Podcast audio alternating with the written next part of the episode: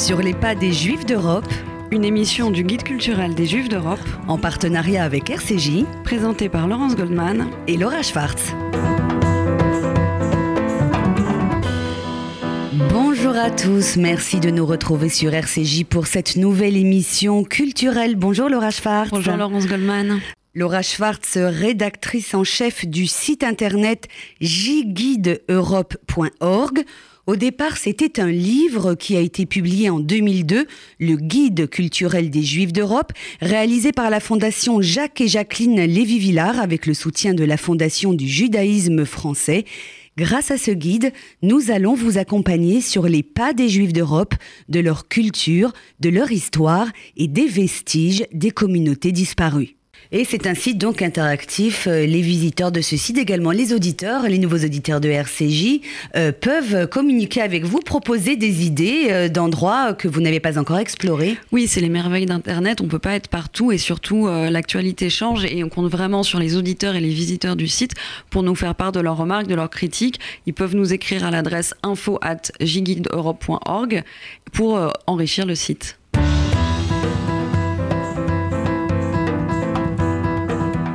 Laura Schwartz, vous avez choisi aujourd'hui de nous parler du Portugal avec un focus bien sûr sur l'histoire des communautés juives portugaises, mais tout d'abord quelques mots sur l'histoire de ce pays de la péninsule ibérique. Oui, tout à fait. Le, Portugal, il est très intéressant parce qu'on a tendance à le confondre avec sa, voisine, l'Espagne, et c'est de là qu'on sait que vient le mot séfarade. En fait, il a une histoire qui est bien différente de celle de ses coreligionnaires euh, d'Espagne, parce que le, monarque euh, portugais leur a toujours accordé leur, euh, sa protection et en effet, jusqu'à la fin du, 16e, du 14e siècle, pardon, les Juifs sont relativement protégés au Portugal, contrairement à l'Espagne.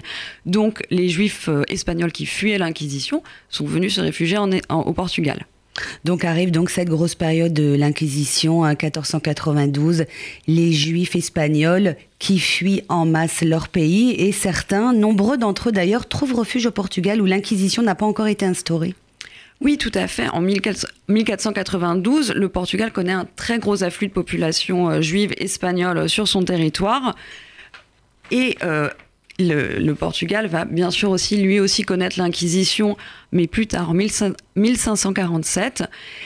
L'histoire va être un peu différente parce que il va autoriser quand même euh, sa communauté juive à pratiquer euh, leur, euh, leur, euh, leur, culte, leur culte, tout à fait, et on va les appeler les nouveaux chrétiens, Christaos Novos. Donc voilà, l'histoire est vraiment différente de celle de l'Espagne, et bien sûr le Portugal, c'est aussi les, grandes découvertes, et le, le royaume va s'ouvrir à ce moment-là à des nouveaux horizons, et les Juifs vont vraiment faire partie de ce mouvement. Ils s'installent aux Amériques, ils, vont, ils ont participé aux grandes découvertes, hein. par exemple le rabbin Guedela Negro qui a été nommé physicien et astrologue du roi euh, Jacques Dufay-Cresque, dit Jacques de Maillard, qui était le, fils du, cartographe et l'instrument de, navigation qui va permettre finalement de découvrir l'Amérique. Et il faudra attendre Laura Schwartz le 19e siècle pour que le judaïsme renaisse à nouveau euh, au Portugal. Oui, dans les années 1820-1830, euh, des familles juives du Maroc reviennent s'installer au Portugal et plus précisément à Algarve et aux Açores. premier signe de ce renouveau en 1860, une synagogue est élevée à Faro en 1904 euh, à Lisbonne. Euh, et c'est à partir des années 1920 avec euh, le fameux capitaine Barros Bastos, hein, donc qui est à peu près l'équivalent du capitaine Dreyfus Portugal, et avec l'ingénieur Samuel Schwartz que va renaître la communauté et les communautés cachée juive portugaise. Donc vraiment une histoire passionnante. il y a un personnage aussi euh, euh, dont vous avez euh, envie de nous parler. Il a joué un rôle important pendant la Seconde Guerre mondiale en, délivrant des, papiers aux juifs européens qui, qui, fuyaient le nazisme pour se réfugier au Portugal. C'est le consul Mendes Souza.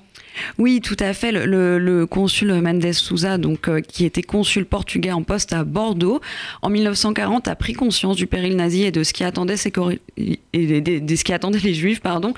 Et, il n'était pas juif, lui. Non, non, hein. pardon. Je... Et pendant les quelques semaines euh, avant la débâcle, il, il, euh, il a fait en sorte de délivrer le plus grand nombre de visas possible. Et ainsi, il a sauvé plusieurs milliers de réfugiés d'une mort certaine. Il, a, il, est, il est mort dans la misère, c'est pour ça que je voulais en parler, destitué désavoué par les autorités euh, officielles. Et euh, Cependant, pendant la Seconde Guerre mondiale, malgré les sympathies euh, du président Salazar pour l'Allemagne nazie, le Portugal a quand même protéger ces juifs et à apporter une aide à ceux qui, qui fuyaient le nazisme vers ce pays qui était officiellement neutre. Hein. Donc en 1948, l'American Jewish Joint ouvre au Portugal et, et c'est, le Portugal devient un camp de transit hein, pour les juifs en partance des, pour les États-Unis, donc ce qui rappelle aussi les, les périodes du Moyen Âge et de la Renaissance portugaise. Alors 1948, naissance et création de l'État d'Israël. Qu'en est-il des relations diplomatiques entre le jeune État juif, l'État d'Israël et le Portugal? Les relations diplomatiques n'ont été euh, couvertes qu'en 1977. Hein. Et euh, en 1993, donc ça c'est le premier grand signe du réchauffement, euh, quand la synagogue de Belmonte, dont on va parler dans quelques secondes, sera inaugurée, on va se rappeler de l'expulsion hein, des Juifs au Moyen Âge.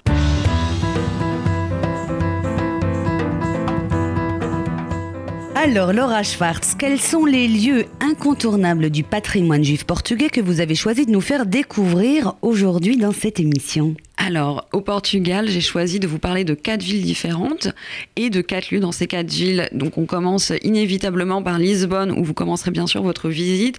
Et là, vous pouvez visiter la synagogue, la magnifique synagogue Share Tikva, ce qui veut dire en hébreu les portes de l'espoir, qui a été construite en 1904 par l'architecte Ventura Terra. Euh, c'est une synagogue il faut la connaître, il faut connaître l'adresse parce que sa façade est très très discrète et elle s'ouvre sur une cour, donc on peut pas passer devant et savoir que c'est une synagogue. Et ce qui est très intéressant avec cette synagogue, c'est que quand bien même elle a été construite sur le modèle Ashkenaz des synagogues, elle est décorée à l'intérieur selon le style néo-oriental. Donc c'est une très belle synagogue visiter à Lisbonne. À noter également dans une autre ville, la ville de Porto, une grande ville euh, portugaise, la synagogue également qui est à voir. Oui, la synagogue qui est un nom intéressant, la synagogue Kadouri à Porto, et elle est vraiment emblématique hein, du rayonnement international qu'a eu la communauté euh, juive portugaise dans le monde, parce que Kadouri c'est le nom d'une famille d'origine judéo-portugaise de nationalité anglaise et installée à Shanghai, et donc c'est eux qui ont généreusement, très généreusement subventionné la construction de ce beau monument. Euh, la synagogue peut accueillir jusqu'à 300 personnes, donc c'est une très grande, un très grand bâtiment. Et, euh, elle est aussi, hein, elle rappelle aussi l'œuvre du capitaine euh, Barros Bastos, qui est, qui est lui qui a redécouvert la, communauté juive et crypto-juive de Porto. Alors on quitte Porto et on se rend dans une autre ville, la ville de Tomar. Elle a également une synagogue, mais, mais aussi un musée juif. Oui, la petite ville, très très très jolie ville de, de Tomar c'est euh, une ville qui a accueilli des crypto-juifs hein, à partir de, dans les années 1460. Euh, la ville, cette synagogue a été une prison et aussi un grenier à foin. Donc elle a une, une histoire très riche. Et euh, c'est dans les années, au début du XXe siècle, en 1920, que l'ingénieur Samuel Schwartz, qui, qui s'intéressait, aucun rapport avec moi, qui s'intéressait à la communauté juive de la ville, reconnaît, euh, et à l'archéologie, reconnaît dans ce bâtiment une synagogue et qui décide d'en faire don à l'État portugais et de la, voilà, de la faire renaître au culte. Euh, donc c'est une synagogue magnifique aussi, comme à, Lisbonne, un très très modeste. On ne peut pas passer devant sans savoir que, enfin, en savant que c'est une synagogue. Donc euh, voilà, un très, belle, euh, très beau bâtiment dans la petite ville de Thomas. Et puis décidément, le patrimoine juif portugais est très riche en belles et magnifiques synagogues, puisque pour terminer, vous nous parlez d'une synagogue, donc un lieu de culte juif dans une autre ville portugaise. Oui, à Castelo des Vides, aussi une petite ville un peu euh, comparable à Tomar, où les villes euh, ont vécu euh, dans une petite, dans une. Hein. Judaria, c'est en termes séfarades l'équivalent d'un ghetto, donc un quartier juif. Les juifs vivaient autour de la place du marché et euh, on a retrouvé euh, aussi au XXe siècle euh, la, synagogue qui a été réouverte au culte.